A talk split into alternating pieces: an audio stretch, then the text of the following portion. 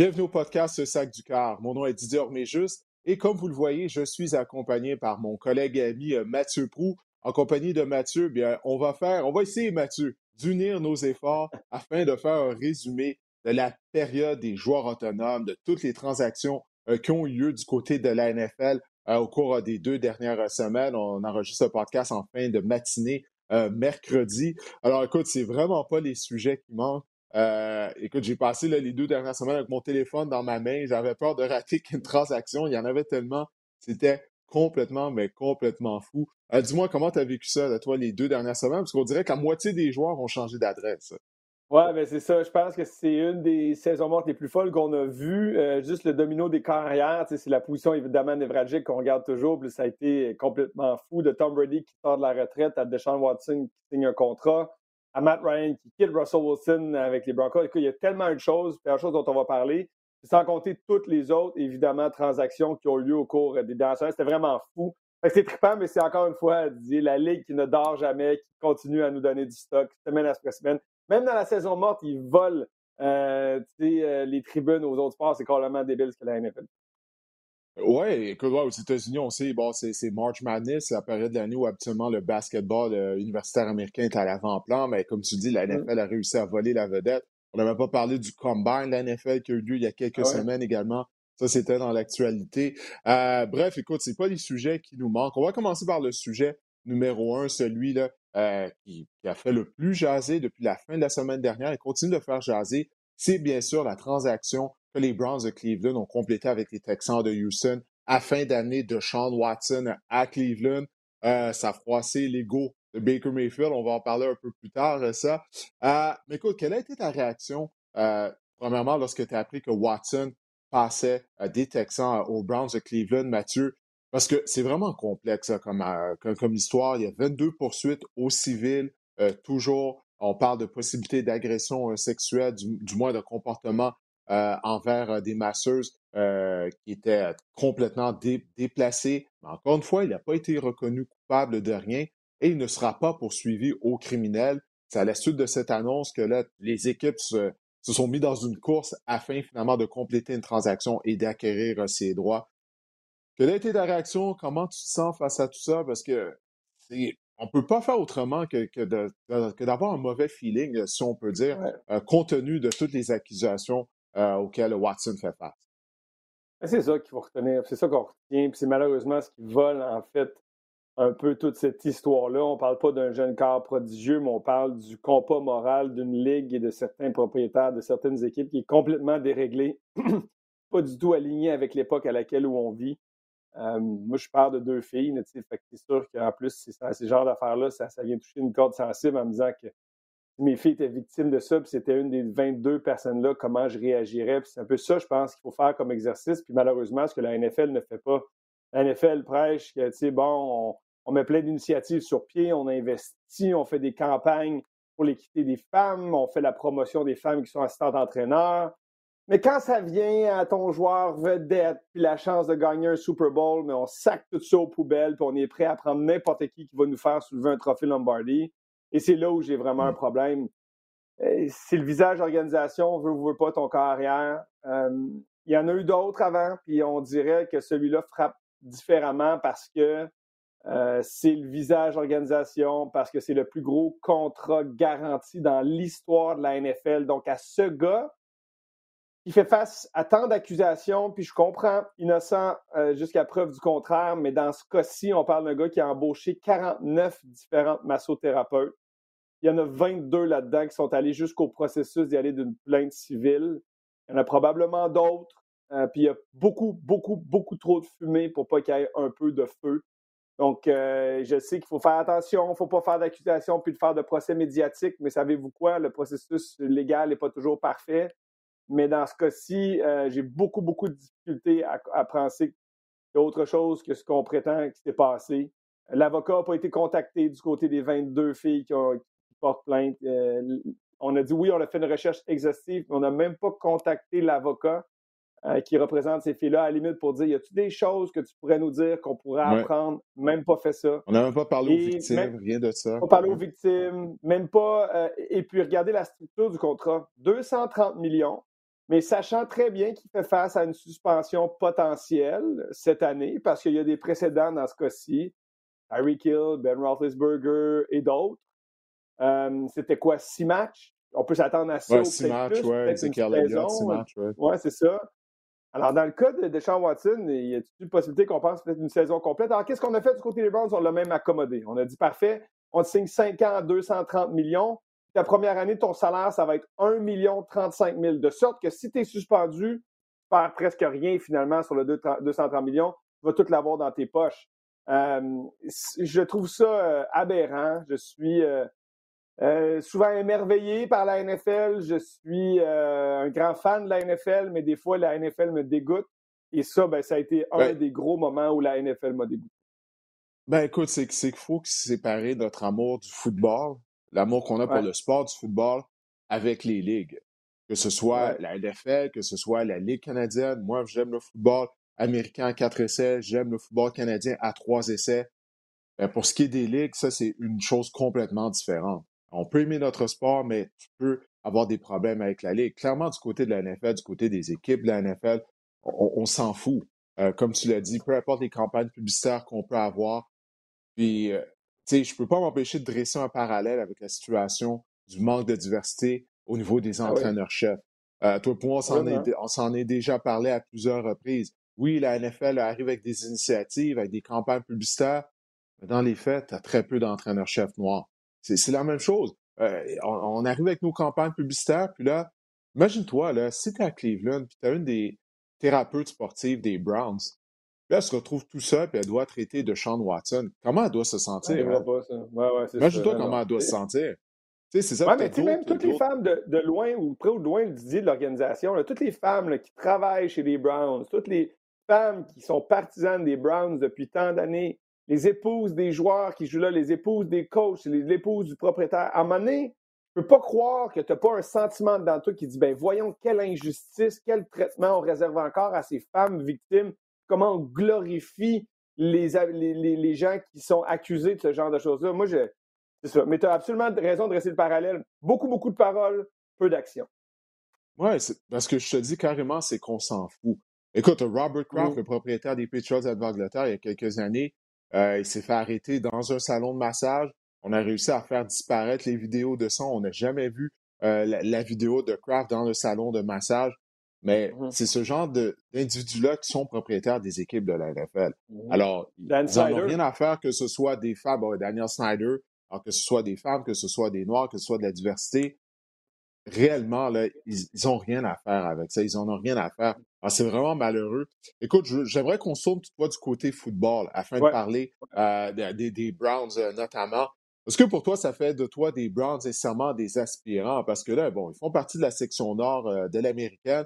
Il ne faut pas oublier que les Ravens de Baltimore misent toujours sur Lamar Jackson, puis que les Ravens avaient été décimés par les blessures l'année dernière, position de demi à l'attaque, au niveau de la ligne d'attaque, bien, à toutes les positions à peu près. Là, tout ce monde-là va revenir euh, en santé. Puis, il y a toujours bien les finalistes du Super Bowl, les Bengals de Cincinnati, qui, en passant, Mathieu, ils ont complètement remodelé leur ligne à l'attaque. Ils ne sont pas ah cassés la tête. Ils ont mis ce contrat des joueurs de ligne à l'attaque. C'est ce qu'ils devaient faire afin de bien protéger Joe Burrow et de créer des brèches pour euh, Joe Mixon. Donc, puis il y a les Steelers de Pittsburgh. On va en parler plus tard des Steelers avec Mitchell mm-hmm. Trubisky. Ça, c'est autre chose. Mais est-ce que tu penses que les Browns devraient être les favoris pour terminer au premier rang de la section? Mais non, parce que Deshaun Watson ne sera pas le cas pour la première moitié minimum de la saison. Fait que pas cette année. Ils ont mis sur le futur, ont mis sur un corps qui va nous amener à du, succès dans les années futures, parce que présentement, leur substitut, ça va être Jacoby Brissett. Et si tu me dis Jacoby Brissett est le corps partant pour cette année, je ne te dirais pas que les Browns sont une équipe qui peut aspirer aux grands honneurs. Mais lorsque Deshaun Watson sera là, si on parle purement du talent du joueur, c'est un talent top 5 dans la NFL. C'est un corps qui est capable de transformer une organisation du côté euh, de, Cleveland. Donc, absolument que c'est une équipe qui va être difficile à battre, mais pas en 2022. Moi, je ne miserais pas sur les Browns. Moi, les Bengals et les Ravens vont être favoris dans cette section en raison justement des Bengals qui ont amélioré leur ligne d'attaque, Jackson et son équipe en santé, deux équipes avec beaucoup de continuité. Moi, je pense que ces deux équipes-là sont favorites. Je ne pense pas que les Browns vont être là. Puis ça va tellement vite, comme tu le sais, regarde, on vient de parler de la période des joueurs autonomes complètement folle. L'année prochaine, ça va être encore la même chose. Les équipes vont être transformées à mm-hmm. nouveau. pour 2022, là, non. Les Browns ne seront pas ils rivaliseront pas pour le titre de section parce que Deshaun Watson n'est pas là et c'est lui qui est la grosse euh, variable importante dans cette équation-là. Alors moi, je vais aller avec les Bengals et les Ravens. Ouais, donc je, suis d'accord avec toi. Premièrement, moi, j'ai fini de donner bénéfice du doute à des Browns. J'ai appris ça depuis leur arrivée, depuis leur retour dans la NFL en 1999. OK, il faut que je le vois sur le terrain avant de commencer à, y croire euh, du côté des Browns. On doit améliorer notre groupe de receveurs. On a fait l'acquisition d'Amari Cooper par voie de transaction euh, avec les Cowboys de Dallas mais quand même, ça va prendre plus que ça. En passant, aujourd'hui, il, y a quelques minutes avant qu'on commence à enregistrer le podcast, j'ai vu qu'Odell Beckham était ouvert à un retour à Cleveland maintenant que Deshaun Watson et non Baker Mayfield était carrière. Je ne sais pas si ça va arriver, mais bref, on se doit d'améliorer la position de receveur de passe du côté des Browns de Cleveland afin que justement Watson ait des arbres. Le mal-aimé Baker Mayfield dans tout ça. Lui, là, son ego a été froissé. Mais Mayfield qui a un très gros ego, euh, écoute, présentement, la NFL nous dit qu'est-ce qu'on a parlé durant la saison. On disait que Baker Mayfield n'était pas en carrière de concession, qu'il n'aurait jamais dû être le premier joueur euh, repêché euh, lors de son année de repêchage. Présentement, la NFL semble être d'accord avec nous. Mathieu, malgré tout le jeu de chaise musicale auquel on assiste à la position carrière, Baker Mayfield est toujours chez lui présentement. Comme tu l'as dit, on a même mis sous contrat Jacoby Brissett du côté des Browns, comme quoi on en a vraiment terminé euh, avec Mayfield à, Cleveland. Oui, le seul problème pour Cleveland, c'est qu'on a pris sa cinquième année, donc on a 18 millions qu'on lui doit cette année. Alors, c'est ça qui aussi qui rend la transaction difficile. C'est pas juste que les équipes ne veulent pas Baker, mais ne veulent pas le 18 millions qui viennent avec. Fait que si même les Browns veulent s'en débarrasser, il va falloir qu'ils mangent une partie de ces 18 millions-là dans la transaction. De prendre 8, 10 millions, je ne sais pas comment ça va fonctionner. Ben, mais en plus, 18 millions pour un carrière, c'est pas beaucoup. Là. Quand tu regardes les contrats, les carrières partant maintenant font 40, 45 millions. C'est à quel point, euh, justement, les équipes, même pour 18 millions, sont même pas prêts à prendre une chance sur Mayfield. C'est quand même fou, ça, hein, de penser ça, effectivement. C'est le salaire maintenant d'un bon receveur de part. C'est pas un salaire de carrière, c'est 18 millions dans la NFL. Les Panthers, qui étaient une des équipes où, en tout cas, qu'on pressentait comme peut-être une destination, on dit euh, assez clairement, ils ne sont pas intéressés au service de Baker Mayfield. Donc, on préfère Sam Darnold à Baker Mayfield. Ça donne une idée. Euh, du côté des Seahawks de Seattle, Drew Locke semble installé là. En tout cas, il n'y a pas grand-chose qui se passe du côté Baker Mayfield. Les Colts, Baker Mayfield voulait aller là. On a préféré aller chercher Matt Ryan. comme tu dis, il n'y a pas de marché. Puis, c'est quoi? C'est au-delà de ce qu'il fait sur le terrain qui n'est pas convaincant comment il a géré aussi cette situation-là? Il entend que les Browns sont intéressés au service de Deshaun Watson, mais au lieu d'être un, un homme puis de dire, regarde, c'est normal, ils font des transactions, ils vont essayer d'améliorer l'équipe. Lui, prend ça hyper personnel. Tout le monde est remplaçable dans le sport professionnel. Lui, prend ça hyper personnel. Mm un Surtout quand tu ne performes pas. Ben oui, c'est ça. Il, qui est lui pour faire ça? Il dit Ah non, je pense qu'on est rendu à un point où il faut une transaction. Euh, il dit merci aux fans des Browns de Cleveland. Il est encore sous contrat, il joue encore pour cette équipe-là. Qu'est-ce ben qu'il fait? C'est toute l'immaturité aussi dans la façon qu'il se comporte, en plus de ce qu'il fait sur le terrain, qu'oublie ça. Je ne suis pas sûr qu'il y a beaucoup d'équipes qui veulent ça dans leur vestiaire. Hein. Ben non, c'est ça, parce qu'au cours de la dernière saison, en plus, tu parlais d'immaturité. Euh, il a lancé sous l'autobus, comme on dit, le groupe d'entraîneurs. Il dit ah, la sélection de genre en attaque n'est pas assez agressive, tout ça. Tu peux pas commencer à faire ça dans les médias. Surtout que lui, euh, combien de fois il décoche des passes imprécises? Il ne s'est pas amélioré vraiment depuis le, début de sa carrière. Alors, tu sais, c'est tout ça, je pense que tout simplement, à Cleveland, dans les bureaux des Browns, on était juste année. On se dit, regarde, ce, joueur-là ne nous offre pas de bonnes performances. Euh, il parle contre les entraîneurs euh, dans les médias. Il y a certaines attitudes. Je pense qu'on en avait tout simplement assez du côté des Browns. Je ne les blâme pas. Juste avec les performances sur le terrain, pour moi, tu sais, là, je l'ai dit souvent au cours des dernières années, ils retenaient l'organisation des Browns en otage. Là, on a décidé, on passe un autre appel. On va voir qu'est-ce qui va avec, avec euh, du côté de Deshaun Watson. Mais écoute, euh, si tu veux bien, on va parler d'une autre équipe, d'une autre transaction, parce qu'il y en a plusieurs, puis j'aimerais ça qu'on ait l'occasion de parler de toutes les transactions majeures euh, que, j'ai notées. Les Packers de Green Bay ont échangé de Vante Adams. Ça, ça m'a vraiment surpris. on a donné une prolongation de contrat, un nouveau contrat à Aaron Rodgers. On se dit, bon, ben, la prochaine étape, c'est de faire la même chose avec Devante Adams. Alors, Adams va maintenant porter les couleurs des Raiders de Las Vegas. il semble que du côté de Davante Adams, lui, il en avait assez, Mathieu, d'être à Green Bay. Ça a été sa décision. Euh, il ne voulait plus jouer pour les Packers. Et donc, il sera réuni avec Derek Carr, qui est son bon ami. Les deux jouent ensemble à l'Université Fresno State. Ils sont demeurés euh, amis euh, depuis cette époque-là. écoute, encore une fois, quelle a été ta réaction lorsque tu as appris que les Packers échangé devant Adams, qui a été un, c'est pas le receveur de passe le plus productif dans la NFL lors des dernières saisons? Ouais, ça, j'ai vraiment pas vu venir. Je pense qu'on a tous été surpris de voir cette transaction. On prenait pour acquis, en fait, que quand Aaron Rodgers a signé sa nouvelle entente, que Devante Adams allait également être là. Ce qu'on comprend à travers aussi le processus, c'est que Aaron Rodgers, quand il était en négociation, il a zéro consulté Devante Adams. Je ne dis pas qu'il a besoin de le faire, mais s'il ne le fait pas, il ne faut pas qu'il s'attende à ce que Devante Adams consulte Aaron Rodgers aussi ou qu'il lui voue une certaine loyauté parce qu'il lance beaucoup de passes de toucher. La réalité, c'est que Aaron Rodgers a pris soin d'Aaron Rodgers, le Devante Adams a pris soin de Devante Adams. Il a aimé ça avec les Packers de Green Bay, mais depuis toujours, c'est un gars qui a grandi. Il est né à Redwood, en Californie, dans le Bay Area. Il a grandi fan des Raiders d'Oakland. C'est un chum de Derek Carr. Il a joué toute sa carrière à Fresno State avec Derek Carr. Il fait bâtir une maison à Vegas même avant la transaction. C'est un endroit où il a, a le goût d'habiter et d'avoir une hmm. maison. c'était logique pour lui. Puis, il ne voulait pas jouer sur le, contrat de concession, le franchise tag. Clairement, l'organisation des, Packers voyait ça venir, que ça ne fonctionnerait pas. On avait un bon marché pour un receveur de sa trempe. On a décidé de transiger. Alors, je suis surpris. Euh, j'aurais peut-être pensé qu'on l'aurait forcé à jouer sur l'étiquette cette année. il avait dit qu'il ne jouerait pas sur le franchise tag, mais ça, tous les joueurs font ça quand ils se font dire ça. Puis là, on est au mois de mars. Jusqu'à ce que la saison arrive, à un moment donné, on arrive sur une mm-hmm. entente où il joue puis il va chercher son argent. Mais euh, ça, je pense que ça nous a tous pris par surprise. Fait clairement qu'il y avait quelque chose dans les discussions qui laissait présager qu'on ne voulait pas avoir de contrat à long terme du côté d'Adams avec les Packers, qu'on en avait marre, qu'on avait fait le tour, qu'on voulait un nouveau départ. Et on fait ça avec les Raiders. Qui, euh, l'Ouest de l'Américaine, on va en parler là, au fur et à mesure de notre podcast aujourd'hui, mais c'est devenu vraiment puissant, cette section-là. C'est incroyable. je veux juste faire une parenthèse parce que là, vient de sortir une histoire il y a 12 minutes, là, euh, à un moment où on a ah, ça, il est 11h30 euh, mercredi, mais les Chiefs donnent la permission à Tyreek Hill de chercher un partenaire pour faire une transaction. Donc, est-ce que Tyreek Hill quitterait les Chiefs de Kansas City? Euh, il y a des discussions, semble-t-il, euh, qui, commencent dans, cette direction-là. Fait que ça, ce sera un autre gros nom. On pourrait changer d'adresse. Je ne sais pas trop pourquoi, mais bon, Tyreek Hill qui changerait Peut-être qu'il veut plus d'argent. Généralement, c'est l'argent, Mathieu, la réponse à, toutes ces questions-là. Généralement, ah, il y avait un beau contrat, par exemple. Ouais, ouais. Il me semble, moi, il n'y a, pas si longtemps que ça. Ouais, c'est pour ça que ça Non, non, c'est ça, tu as raison. Écoute, je ne sais pas de quoi il est mécontent. Pourtant, l'organisation des Chiefs l'a toujours épaulé, tu sais, avec le passé qu'il a. Là, ben ouais. C'est pas très joli. C'est ça, tu sais, on parlait de Sean Watson euh, tout à l'heure, bon, des joueurs qui se font offrir à des deuxième, troisième chances. Euh, Terry Kill, c'est un de ceux-là. Avec tout le talent qu'il a, il avait juste été un choix de cinquième ronde au repêchage. Euh, si vous voulez, vous pouvez aller sur Google voir son passé de violence contre les femmes. En tout cas, on va voir, est-ce que les Chiefs vont les changer? Bref, ça va nous donner un autre sujet de conversation au cours des prochains jours. Ouais, mais, pour, écoute, mais pour à... quoi? Ouais. ouais. Ben, écoute, ben, comme je le disais, j'ai été surpris.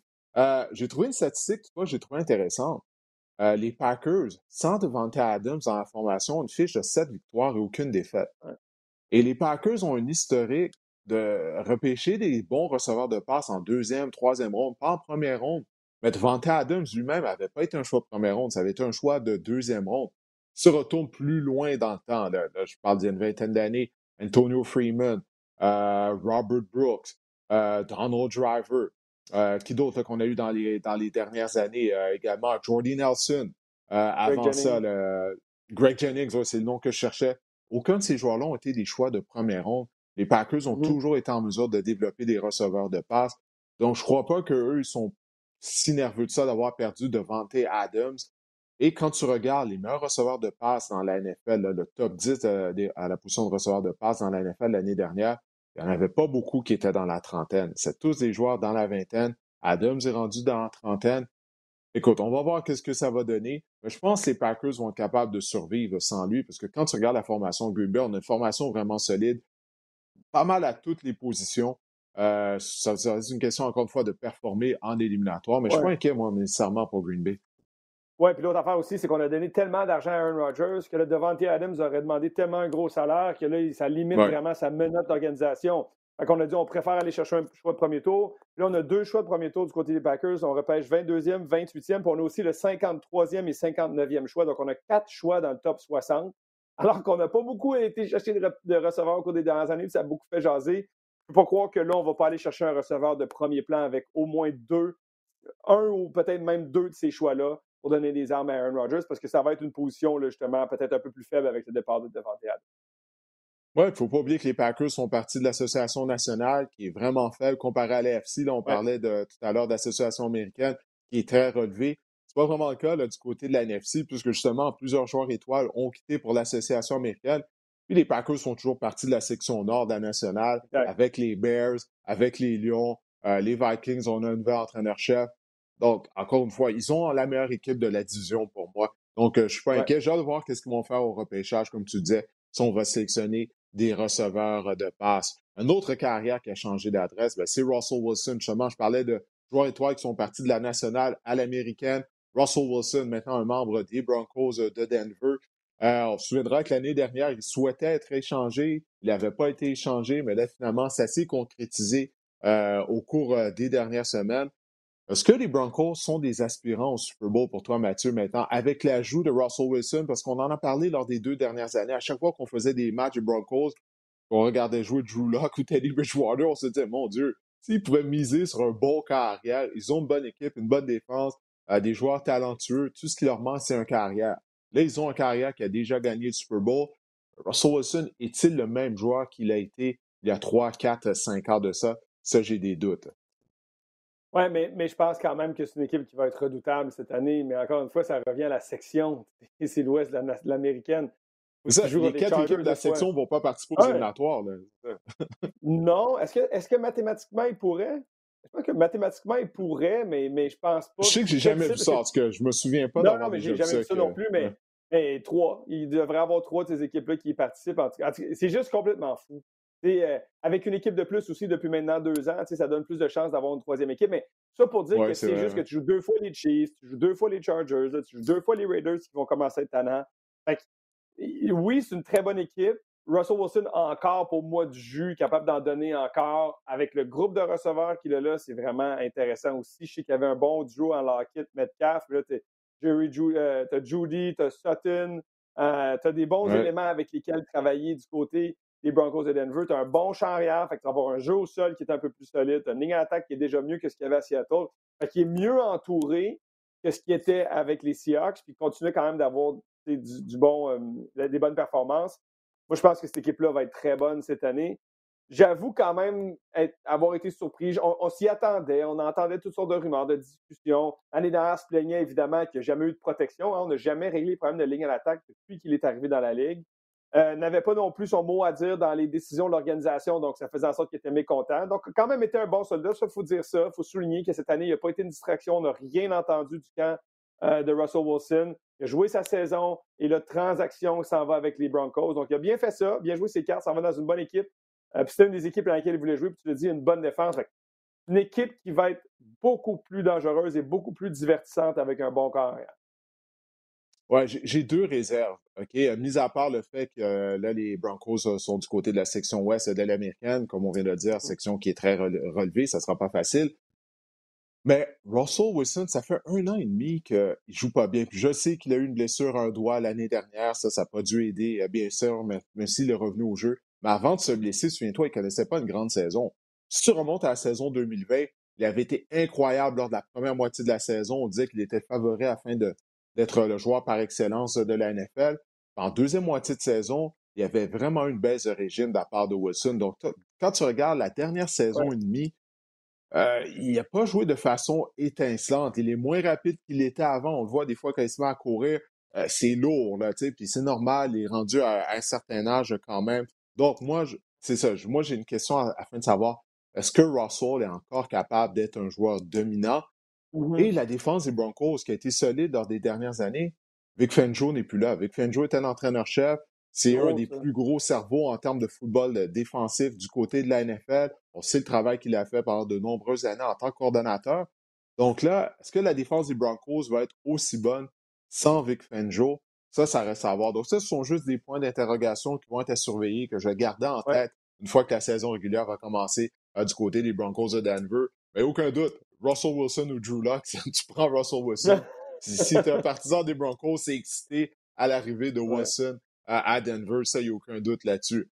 Autre transaction euh, dans laquelle on a retrouvé au cœur, oui, justement, de cet échange, un cas arrière, Ça, Mathieu, là, je me suis vraiment posé des questions lorsque cette transaction-là a été annoncée. Il a changé des Colts d'Indianapolis aux Commanders. Commanders de Washington. OK, c'est ça le nouveau nom qu'il faut dire. Euh, c'est surtout qu'est-ce qu'on a donné pour acquérir Carson Wentz du côté de. Washington? il semble, euh, de qu'est-ce que j'ai lu, la première option de Washington, Mathieu, c'était Jimmy Garoppolo. Mais Garoppolo, lui, voulait pas aller à Washington. Donc, notre plan B, ça a été Carson Wentz. Mais qu'est-ce qu'on a donné pour Wentz? Un choix de deuxième ronde, un choix de troisième ronde, un choix de deuxième ronde conditionnel si Wentz joue 70% des jeux euh, lors de la saison 2022. Euh, écoute, ce que c'est moi, ben, on a beaucoup donné du côté de Washington pour un carrière que, écoute, ça fait quoi? Ça fait quoi? Quatre ans qu'il n'a pas connu vraiment une brillante saison. Je sais, il y avait des bonnes statistiques l'année dernière, mais on a diffusé plusieurs matchs des Colts. Il y avait des matchs où il n'était pas victime d'interception, mais au moins 4-5 de ses passes auraient dû être interceptées. On les regardait, toi, moi euh, euh, et Bruno ensemble. Et à chaque fois qu'il reculait, on était comme, est-ce qu'il va être victime d'un revirement? Donc, qu'est-ce que tu penses de cette transaction-là au point de vue euh, de Washington pour commencer? Mais comme tu dis, je pense que le mot que les gens utilisent, c'est cringe. Il fait, c'était cringe. À chaque fois qu'il lançait le ballon, t'étais pas sûr comment ça allait finir. Et tu sais, il est quand même encore du bon foot, mais le problème, c'est son manque de constance. Il y, a, tous les éléments, mais le problème, c'est qu'il n'est jamais capable de mettre 60 minutes ensemble. Puis ça, pour un entraîneur, c'est mortel parce que tu ne peux pas compter sur lui parce que tu ne sais pas quel jeu il va louper ou quel jeu il va manquer qui va changer complètement le match. Bon, ceci étant dit, on donné un choix de troisième tour en 2022, donc cette année. On donné un choix de troisième tour en 2023 qui peut devenir un choix de deuxième tour. Là, tu as parlé d'un choix de deuxième tour cette année, mais, mais on a aussi on a échangé des choix de deuxième tour. Choix de un pour un. Fait, qu'au final, on a donné deux choix de troisième tour, peut-être un choix de trois, un choix de deux. Fait que, est-ce que c'est beaucoup? Pour une organisation qui est si désespérée et qui a tellement de problèmes au poste de corps depuis des années? Euh, depuis la blessure à Alex Smith, avant ça, c'était difficile. on n'a pas vraiment rien. Fait c'est une base faut absolument aller séduire comme bientôt parce qu'on va la perdre. On a changé de nom, les gens n'embarquent pas. Les gens ont déjà commencé à déserter le stade. Euh, tout ce qui se passe autour de Dan Snyder, les, joueurs ne veulent pas aller là non plus. Juste, la, meilleure façon de commencer, c'était en expliquant que Jimmy G ne voulait pas y aller. Ce n'est pas le seul, probablement, qui ne voulait pas aller à Washington. Ils ont sûrement voulu avoir Deshaun Watson. Deshaun Watson ne voulait pas. Ils ont sûrement essayé de parler à Russell Wilson. Russell Wilson ne voulait rien savoir. Fait n'y a personne qui veut aller là. Fait Carson Wentz, c'est comme ta meilleure option en ce moment, viable mm. pour amener un peu de compétitivité à cette équipe-là.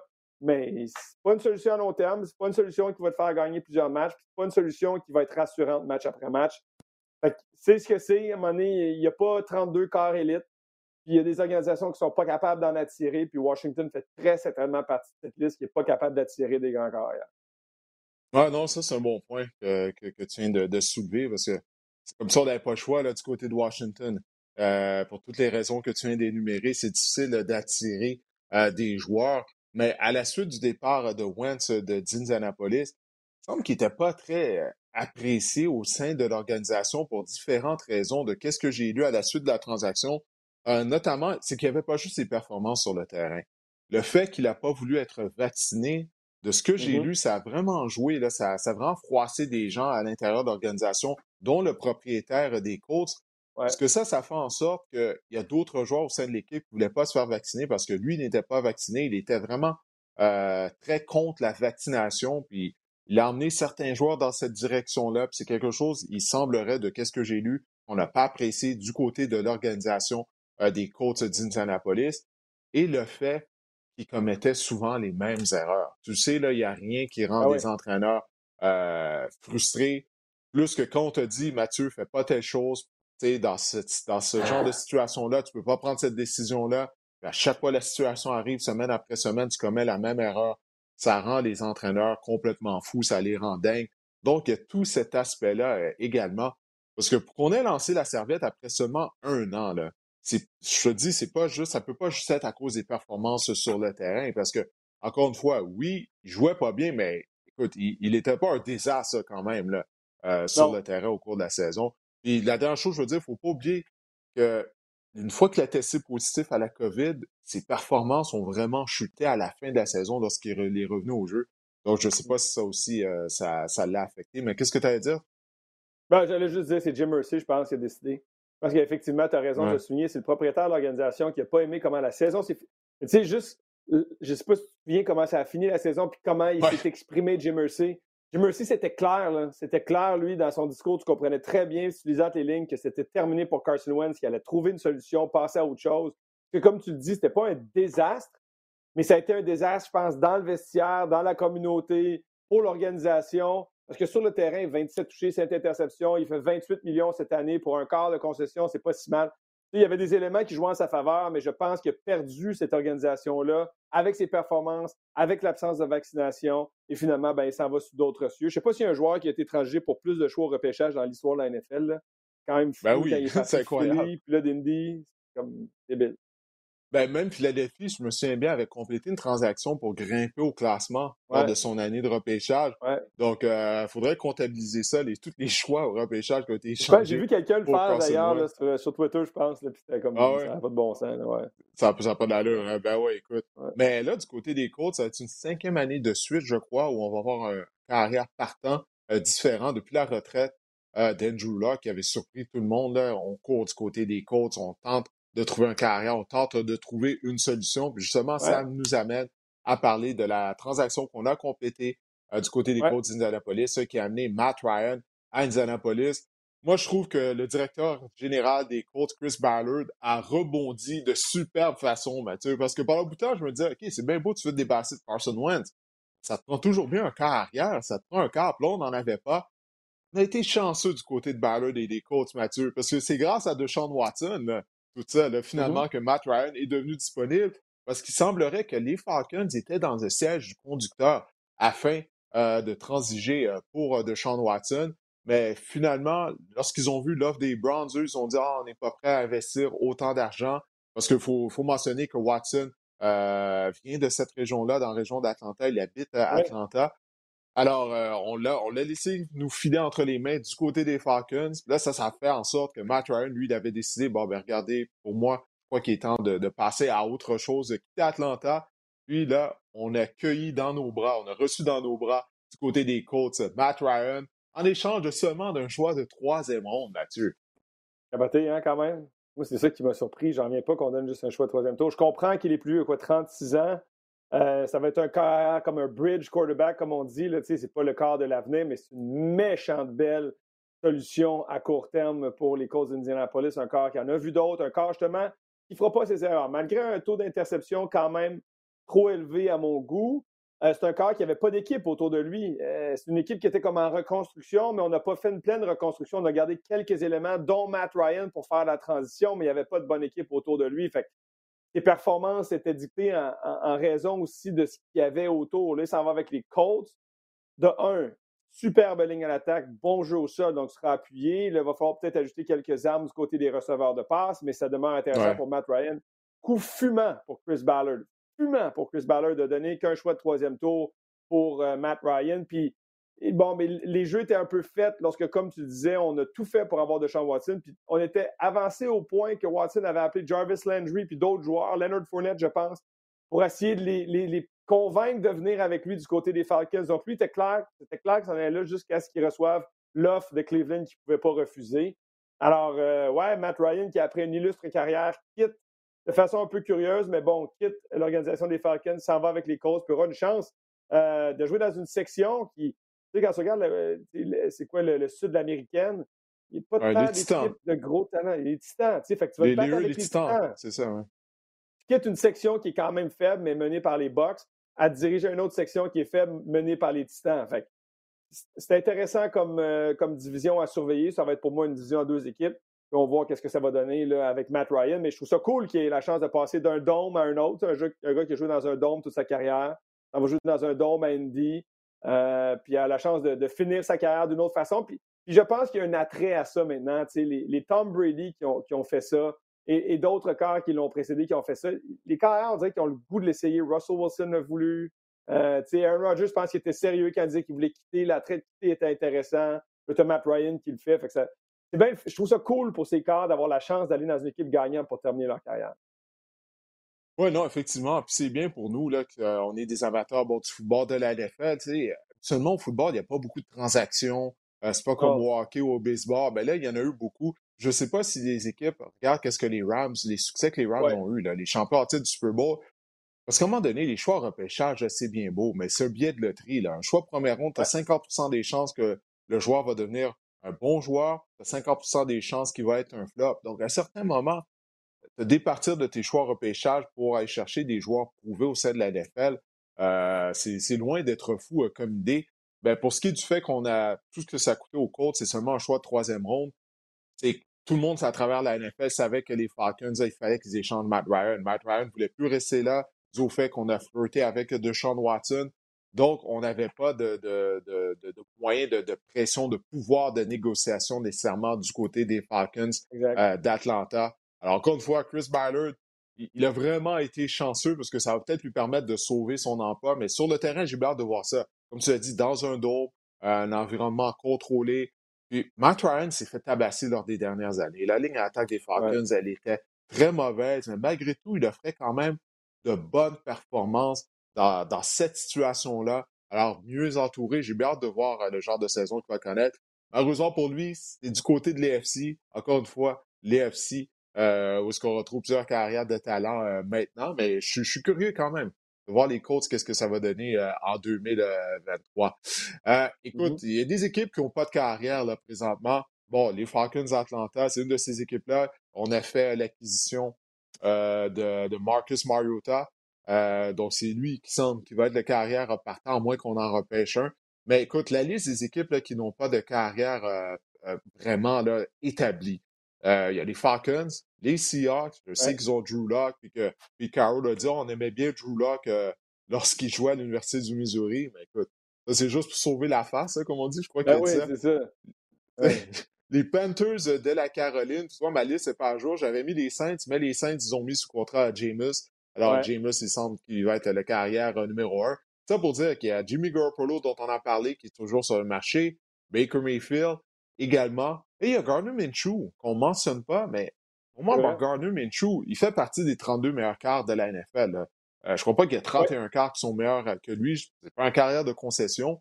Mais moi, je me dis pourquoi une équipe qui n'est pas désespérée euh, tenterait pas euh, de mettre la main sur lui? Donc, qu'est-ce que tu penses de la, de la position carrière du côté des Falcons, des Seahawks et des Panthers notamment? Ben, des Falcons, je trouve ça intéressant d'être allé chercher Marcus Mariota. On le paye presque pas, je pense. C'est un, un ministre contrat qu'on lui a donné. Pour lui donner la mmh chance de, s'établir là, d'être réuni avec Arthur Smith, qui était son coordinateur offensif avec les Titans à l'époque où il était là. Donc, se connaissent bien. Il y a ce rapport-là entre Mais les Smith le plus haut banc pour Ryan Tannehill. Ben, c'est ça, c'est mon prochain propos. C'est qu'ils se connaissent, mais il n'y a pas nécessairement à faire les performances qu'ils devaient offrir.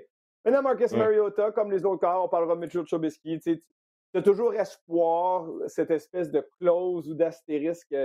Euh, Josh Allen, qui, Lamar Jackson, qui peuvent s'améliorer avec le temps, qui a peut-être un peu de recul, un peu d'expérience, la maturité va peut-être les aider.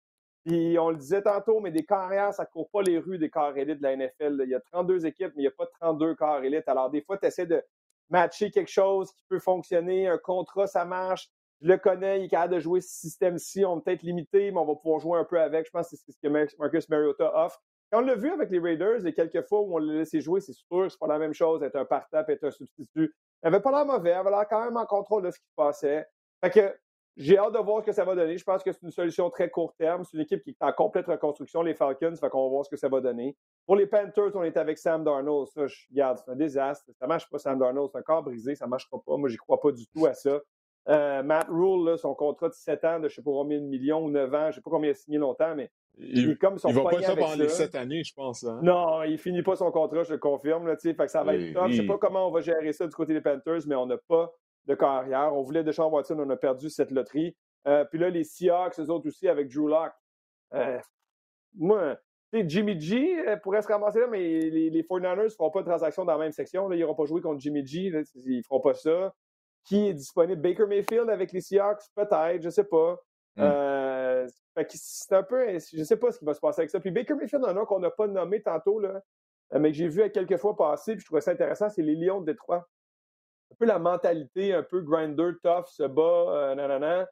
c'est qui le corps de, de, de, toi? Jared Goff. Ben, c'est ça. Tu miser sur Goff. On l'a vu l'année passée, qu'est-ce qu'il a fait, Jared Goff. C'était pas terrible. Là, fait je sais pas c'est quoi la nature. Goff... J'ai pas fait les recherches, je le dis un peu, là, t'as pas fait. Je préférais, personnellement, je préférais Goff, Mathieu, parce qu'au moins Goff, il dit rien sur, euh, sur les réseaux sociaux. Il se plaint pas des, des entraîneurs. C'est ça le problème de Mayfield. Il a une grande gueule, puis il performe pas sur le terrain. Au moins, Goff, il dit pas un mot. Donc, euh, moi, moi je continuerai avec Jared Goff plutôt que, d'amener Baker Mayfield. OK, OK. Mais tu penses quoi, toi, donc, dans ce cas-là, je regarde les équipes que j'ai sur ma liste, là?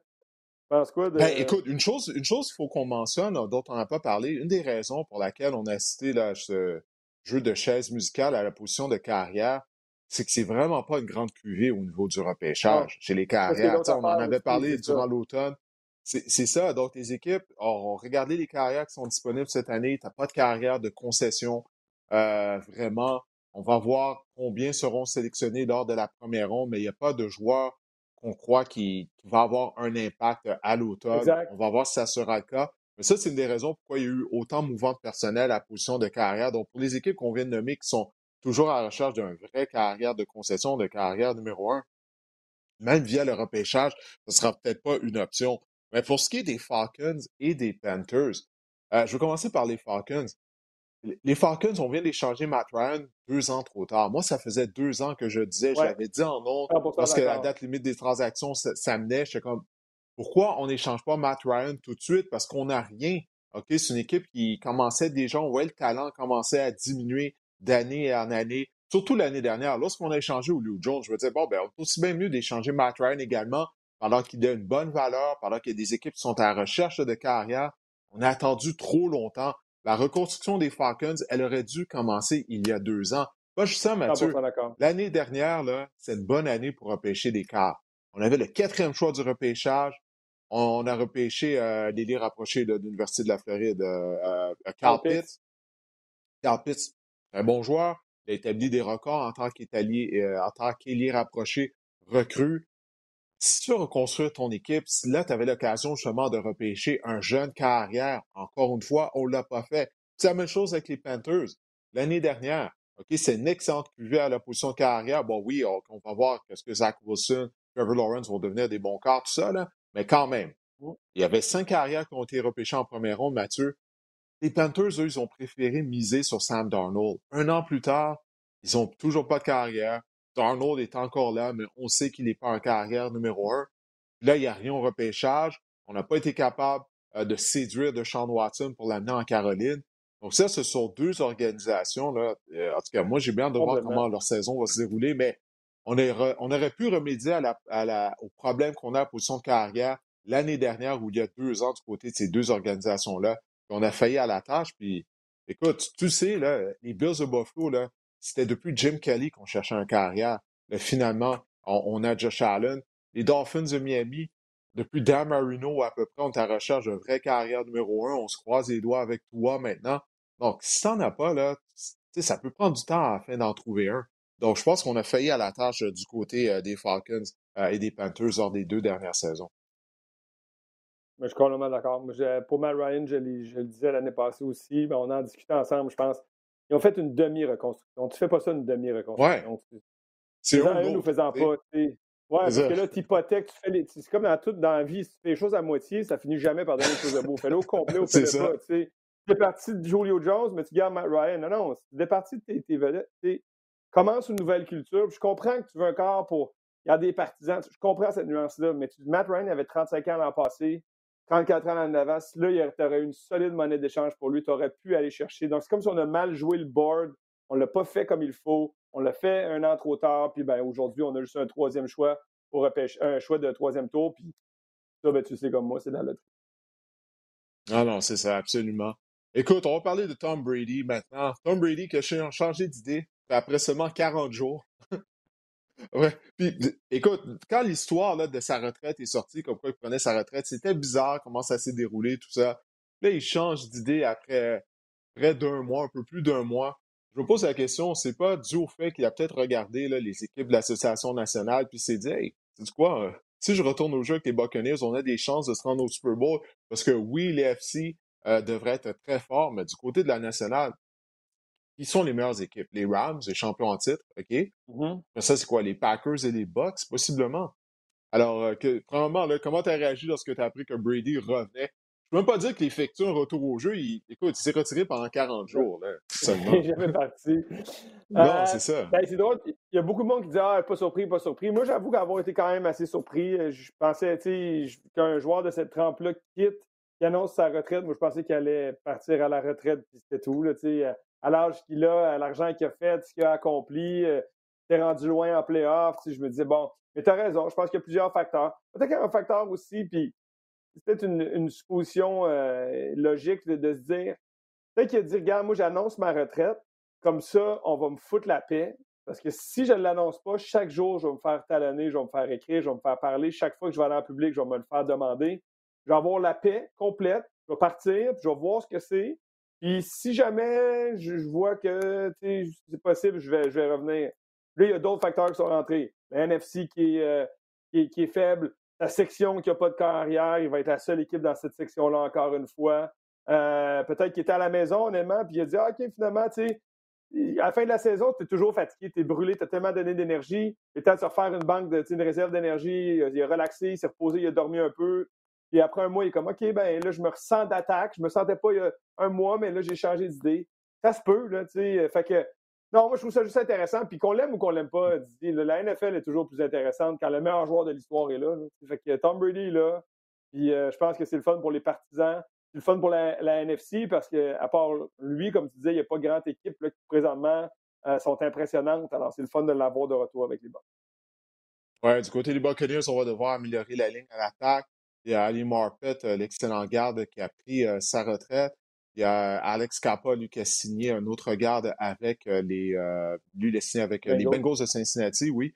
Alors, au moins, Johnson, le centre, on l'a remis sous contrat. Euh, donc, il faut améliorer la ligne à l'attaque. Avec euh, une carrière de 45 ans maintenant, qui n'a jamais été mobile, euh, ça doit être une priorité euh, du côté euh, des Buccaneers de Tampa Bay. On a mis sous contrat un receveur de passe Russell Gage, nouveau contrat pour Chris Godwin. Donc, on va voir si Gronk va poursuivre sa carrière. Leonard Fournette, hier, a re-signé avec Mhm. les Buccaneers. Donc, le noyau est encore là, mais il faut juste améliorer notre ligne à attaque. C'est vraiment primordial, peu importe quelle est notre carrière, mais d'autant plus lorsque c'est une carrière de 45 ans qui est immobile. Ouais, puis on est allé chercher Shaq Mason. Fait qu'on a commencé à améliorer cette ligne Oui, à oui, oui, du c'est côté vrai. des passes. On a fait une transaction. Fait que ça, on a commencé ça.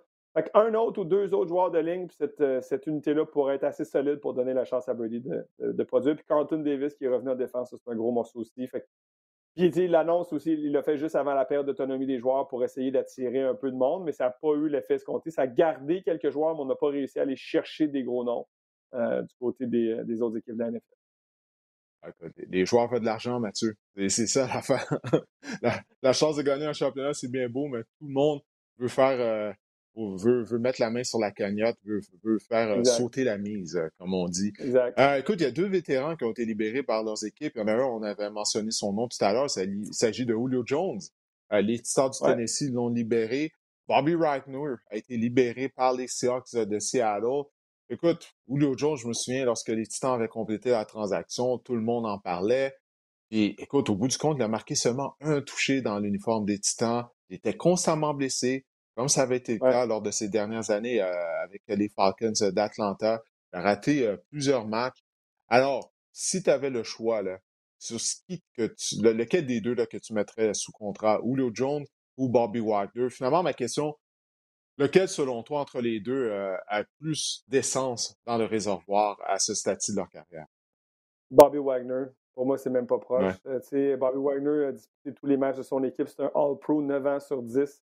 Il était deuxième team All-Pro l'année passée, 170 plaqués qui était seulement en carrière.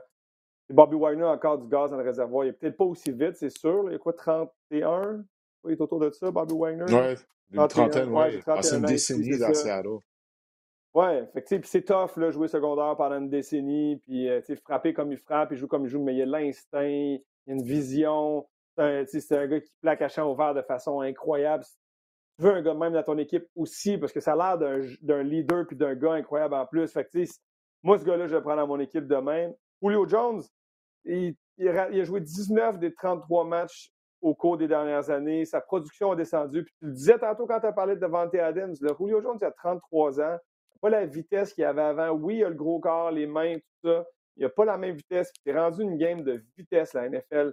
Fait il faut que tu aies cet élément-là dans ton arsenal, à mon avis, pour être un receveur de premier plan.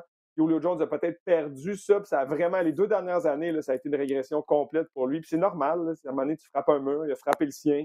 Fait que pour moi, Bobby Wagner devrait être en mesure de se trouver du travail. Je trouve juste ça curieux que ça prend du temps comme ça. Peut-être au niveau contractuel, on n'est pas capable de s'entendre, mais un joueur de la trempe de Bobby Wagner, généralement, ne reste pas libre comme l'air de même. Il y a du temps devant lui, il y a des équipes qui vont le signer, il va jouer l'année prochaine, c'est juste de savoir où. Puis pour les Titans, ben, on a libéré 10 millions sur le plafond salarial en libérant Julio Jones, donc la décision s'est prise d'elle-même. Oui, écoute, tu dis ça prend du temps pour Bobby Wagner. Je pense qu'il y a certains joueurs qui vont devoir se montrer patients. Faut pas oublier, on est juste au mois de mars. sais, quand l'entraînement commence à la fin du mois de juillet, on parlait tout à l'heure de Baker Mayfield, des cas arrière. Tu sais, souvent, que ça arrive durant les camps d'entraînement, un joueur se blesse. Là, ça fait en sorte que, hey, mon Dieu, ça nous prend un vétéran. Tu sais, toi, il y a quelques années, euh, lorsque Teddy Bridgewater était carrière des Vikings, s'est blessé lors du camp d'entraînement, subi une blessure à un genou qui avait mis fin à sa saison. Qu'est-ce que les Vikings ont fait? Ils sont mis sur le téléphone, ils ont appelé les Eagles de Philadelphie qui avait Sam Bradford, qui était carrière numéro 2 derrière Carson Wentz. Et euh, écoute, on a fait l'acquisition de Bradford en échange d'un choix de première ronde, tellement les Vikings étaient désespérés. Euh, donc, ils, ont été prêts de partir de choix de première ronde. Donc, c'est ça. Pour ces vétérans-là, écoute, on, sait qu'est-ce qu'ils peuvent faire. Alors, euh, si ça prend du temps, ben, faut pas se décourager. Peut-être en cours de route durant. C'est ça. Surtout que les équipes commencent à se concentrer sur le repêchage aussi. Donc, si tu n'es pas en mesure de repêcher un secondaire de ligne, ben, tu sais que Wagner est sur le marché des joueurs autonomes, tu peux l'appeler. C'est la même chose à la position carrière avec un Baker Mayfield. Peut-être t'appelles les Niners, ça fait compléter une transaction pour euh, Jimmy G. Donc, il, reste encore beaucoup de temps. oui, juste une parenthèse, je reviens sur l'histoire qui est en train de d'évoluer sous nos yeux. Là, mais là, ça qu'il y a deux, deux, équipes qui sont dans la course pour Tyreek Hill. C'est soit les Jets ou les Dolphins. Hmm. Tyreek Hill, clairement, puis l'argent. Parce que tu ne vas pas dans ces équipes-là. Tu sais, Zach Wilson, ben, c'est un jeune talent, mais il n'a rien prouvé encore. Ensuite, tu as Tua et Teddy Bridgewater avec les Dolphins. Tu vas s'ennuyer Patrick Mahomes. Je peux te dire tu vas s'ennuyer Patrick Mahomes, solide. Solide. Ouais, non, mais, euh, mais c'est l'argent. Tout le monde veut faire sauter la banque. C'est vraiment ça. Les joueurs voient.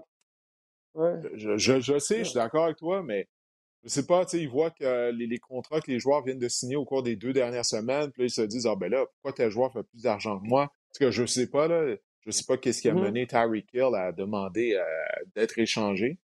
Mais en tout cas, j'ai mmh bien hâte d'aller en ligne là, pour essayer de, de voir, euh, de lire des détails. De toute façon, il y a des détails qui vont, vont sortir au courant de la journée ou demain euh, là-dessus. Mais écoute, Tyreek Hill, pour moi, je, je sais que Cooper Cup, statistiquement, l'a connu toute une saison, mais pour moi, Tyreek Hill, c'est le meilleur receveur de la NFL. Parce que je me mets dans la peau d'un collateur de la défense, c'est peut-être l'ancien joueur en défense en moi. Mathieu, tu as joué en position de maraudeur. Et si tu un maraudeur, là, tu dois trembler dans tes souliers, là, dans tes souliers à crampons lorsque Hill est sur le terrain, parce qu'il faut que tu saches il est où, puis il peut changer l'allure du match en un seulement un jeu. Là. Tu sais, faut que tu aies un plan de match lorsque tu affrontes Harry Hill. Un plan de match pour le contrer, je veux dire. Complètement. Puis ce qui, est fou avec ce gars-là, c'est qu'il faut que tu lui laisses de l'espace pour pas qu'il te brûle, mais il faut pas que tu lui laisses trop d'espace parce que s'il attrape le ballon en dessous de toi, ben, dans les zones plus courtes, il y a de l'espace, écoute, il va te shifter, il va te brûler, il va, on l'a vu comment il est difficile à plaquer. Fait c'est vraiment, vraiment un casse-tête. Puis tu as raison de le dire, c'est pas juste qu'il le fait statistiquement, les passes qu'il capte, mais c'est l'impact qu'il y a sur les défenses adverses et les tertiaires adverses qui fait de lui probablement le meilleur receveur de la NFL. En tout cas, ça, ça va être une histoire à suivre au cours euh, des prochains jours. Écoute, il nous reste euh, quelques sujets. Euh, bon, écoute, on a parlé des Falcons en, long et en large. Les Patriots de l'Angleterre, du côté de l'AFC, c'est quoi le plan des Patriots, Mathieu? Je pose la question parce que je regarde, puis je sais, les Patriots, habituellement, ils vont pas mettre sous contrat des joueurs autonomes euh, tu sais, étoile ou qui coûte beaucoup d'argent. Mais là, je regarde la formation des Patriots. Il est où le talent? qui sont les mmh joueurs étoiles des Patriots? Mis à part Matt Judon, il y a quoi là, à la Nouvelle-Angleterre? Qu'est-ce qui se passe? As-tu une réponse pour moi? Parce que moi, j'en ai pas. J'ai pas de réponse. L'année passée, en fait, on est parti sur une euh, dépense euh, monstrueuse avec Hunter Henry, Joe Smith, Matt Judon. On a dépensé plus sur l'autonomie des joueurs l'année passée que par toutes les années avant. là, on a décidé de ne pas faire ça cette année. Donc, on a comme des formules différentes à chaque année. Des fois, on repêche. Je ne sais pas trop c'est quoi. Puis là, en plus, JC Jackson quitte. Euh, on a vu d'autres joueurs quitter l'organisation aussi.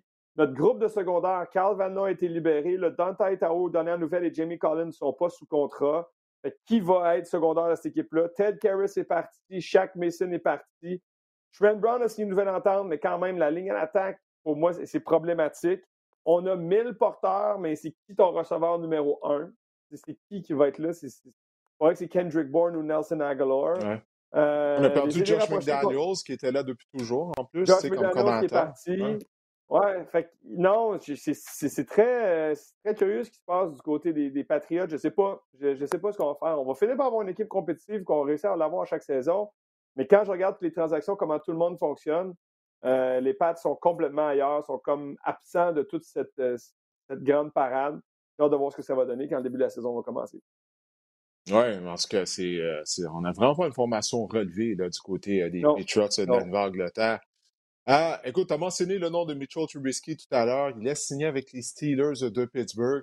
Ça faisait des semaines qu'on entendait qu'il y avait des rumeurs comme quoi que Trubisky allait être en demande lors du début du marché des joueurs autonomes. Je me souviens, lorsque je disais ça, j'ai comme, mais voyons, pourquoi? Qu'est-ce que j'ai manqué? Mm. OK?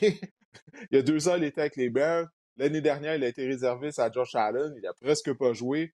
Pourquoi là, on pense que soudainement, Mitchell Trubisky est un meilleur joueur qu'il était il y a deux ans lors de ta dernière saison avec les Bears de Chicago. J'ai-tu manqué quelque chose?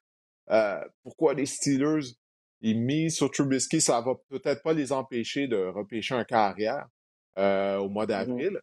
Mais euh, est-ce que je manque quelque chose, Mathieu, au sujet de Mitchell Trubisky? Les classiques, les, les carrières sont surévaluées dans toutes les opportunités de la NFL. Le repêchage, l'autonomie des joueurs, euh, les transactions sont toujours surévaluées parce que tu en as besoin. Puis les, Steelers, tu parlais des Falcons qui n'ont pas préparé la suite là, du côté des carrières. Les Steelers, hmm. c'est la même affaire. Les Steelers n'ont pas vraiment pas du tout préparé la suite après Big Ben. Ça ferait deux, trois ans qu'on le sait que ça commence à être la fin, puis on n'a rien fait. Mason Rudolph, on savait que ce n'était pas la solution. On était cherché quoi? Dwayne Haskins, à un moment donné, Josh Dobbs. Il n'y a pas vraiment de carrière de premier plan qui est rentré dans cette organisation-là. On avait des corps substituts. Puis là, on est pris. Donc là, qu'est-ce que tu fais quand tu es pris? Ben, tu te dis, ah, je vais donner une deuxième chance à Mitchell Trubisky. C'est le cas d'un joueur, euh, à mon, à mon, euh, mon évaluation, un genre de Ryan Tannehill, enterré sous Adam Gaze dans un mauvais système, pas bien développé, fonctionne pas, quitte s'en va avec les Titans, tout d'un coup commence à bien jouer parce qu'il est bien coaché on donne le bénéfice de, le même bénéfice du doute à Mitchell Trubisky, enterré avec les Bears. Euh, ça n'allait pas, tout croche comme organisation. Kit va apprendre un an derrière Josh Allen. Tu, te souviens, avec quoi, 13 départs universitaires, Mitch Trubisky à UNC? Ah, c'est moins de que 20, là, ouais, ouais. Ben, c'est ça. Là, il y a de l'expérience un peu avec les Bears. Là, il y a une année dans un bon système, derrière un bon corps arrière. Il y a un peu, il y a, il a mûri comme joueur, comme personne. On lui donne une deuxième chance le contrat n'est pas énorme non plus, je pense. Je ne me souviens pas de, la nature du contrat, mais c'est pas plus que, 14-15 millions par année. on essaie. On se dit, on donne une chance, puis euh, go, montre-nous si tu es capable de t'améliorer, si tu es capable de faire quelque chose. Puis eux aussi, ben, ils vont probablement repêcher, et continuer à trouver une solution pour la suite. Parce que moi non plus, je pense pas que Mitch Trubisky est la solution. Mais j'ai quand même hâte de voir si une différente scène euh, va lui permettre de, connaître du succès euh, avec les Steelers de Pittsburgh. Ouais, je me souviens il y a quelques semaines, Mike Tomlin, avant la période des joueurs autonomes, il avait dit écoute, dans la NFL actuelle, ça nous prend un carrière qui est mobile, qui est capable de courir. Euh, Trubisky est capable de faire ça. Puis ça, c'est une des choses, sans vouloir le défendre, que lorsqu'il jouait pour les Bears, je me demandais tout le temps pourquoi on n'utilisait pas l'option, pourquoi on n'utilisait pas des jeux de course planifiés avec lui afin de l'aider. Puis Matt Nagy euh, s'entêtait à ne pas le faire. Donc, j'ai l'impression du côté des Steelers, justement, on va utiliser ses jambes, on va utiliser qu'est-ce qu'il fait de mieux. Euh, en tout cas, on va voir s'il va pouvoir euh, relancer euh, sa carrière. Mais encore une fois, l'arrivée de Trubisky à Pittsburgh, ça va. Je crois pas que ça va empêcher les Steelers de repêcher un carrière tout de même là, lors du repêchage. Bref, on verra. Mais c'est vrai, c'est un bon point que tu as amené. On n'a pas préparé l'après Ben Roethlisberger du côté de Pittsburgh. ça, c'est. Il n'y a pas d'excuse pour ça. Je comprends pas. je, je, je l'explique mal. Ouais, mal. Bon. Ben écoute, Mathieu, on a fait le tour du mieux qu'on le pouvait. Bien sûr, on ne va pas parler de toutes les transactions. Il y en a eu tellement. On avait ciblé euh, des transactions majeures euh, qu'on voulait euh, discuter. Alors écoutez, on espère que notre conversation vous a plu. Prochain épisode du podcast, bien, ça va avoir lieu après le repêchage de la NFL. Alors on va analyser, on va discuter des choix des équipes.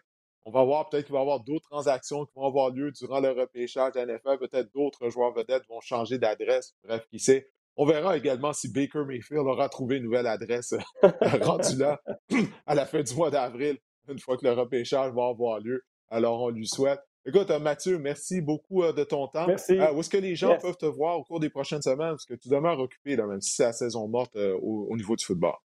Ouais, ben on peut toujours me jaser sur Twitter. sinon, ben, je serai au 5 à 7 une fois par semaine pour ma chronique L'avocat du diable. J'anime d'un autre angle pour les euh, matchs de hockey. Puis ben, sinon, je suis à la maison avec mes enfants. Fait que venez pas me déranger chez nous.